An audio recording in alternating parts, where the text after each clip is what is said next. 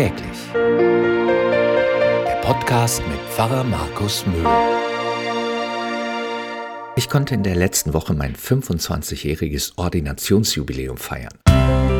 Heißt, vor 25 Jahren bin ich in meinen Dienst als Pfarrer eingeführt worden. Und am selben Tag konnte ich den 16-jährigen Hochzeitstag feiern. Also was man so feiern nennt unter Corona-Bedingungen. Ich habe mich mal kundig gemacht, woher das mit dem Jubiläum eigentlich kommt. Und siehe da, aus der Bibel, aus dem dritten Buch Mose. Alle 50 Jahre sollte das Volk Israel alle Feldarbeit ruhen lassen, alle Sklaven und Leibeigene freilassen und alle Schulden erlassen. Ausgerufen wurde dieses besondere Jahr mit dem Blasen eines Widderhorns, das Juwel. Könnte heutzutage großen Anklang finden, so eine Tradition einzuführen, vor allem was den Schuldenerlass angeht. Warum feiern wir eigentlich Jubiläen? Die Deutschen feiern sowieso gerne. Wir sind Feierweltmeister.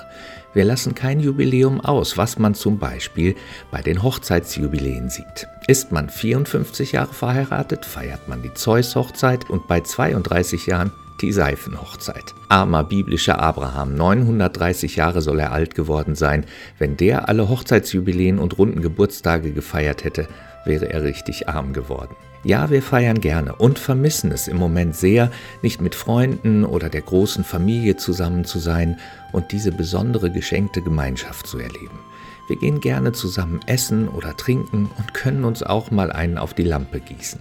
Feiern macht auch Spaß, weil wir uns zurückerinnern können. Weißt du noch, vor 30 Jahren, Mann, hattest du deine Matte und dein Kleid. Das wäre heute schon wieder modern. Nee, und diese Brille, du siehst aus wie Puck die Stubenfliege. Und weißt du noch, unsere Hochzeit, die Geburt unseres ersten Kindes, unsere Urlaube in Italien und an der Nordsee? Jubiläen oder Jahrestage sprechen von der Freude über das, was wir erlebt haben und dass wir das zu schätzen wissen. Also warum feiern wir so gerne? Weil wir das Leben feiern. Wir feiern alles, was wir geschenkt bekommen. Liebe Menschen, gute Musik, tolle Gemeinschaft, Freundinnen und Freunde, ein Dach über dem Kopf, Urlaube an wunderbaren Orten, Liebe, gutes Essen, Kinder und vieles mehr. Wir feiern, dass wir leben dürfen, jedes Jahr, das uns geschenkt wird. Und wir Christen, wir feiern auch Gott als den, der uns das Leben schenkt und alles, was wir genießen dürfen.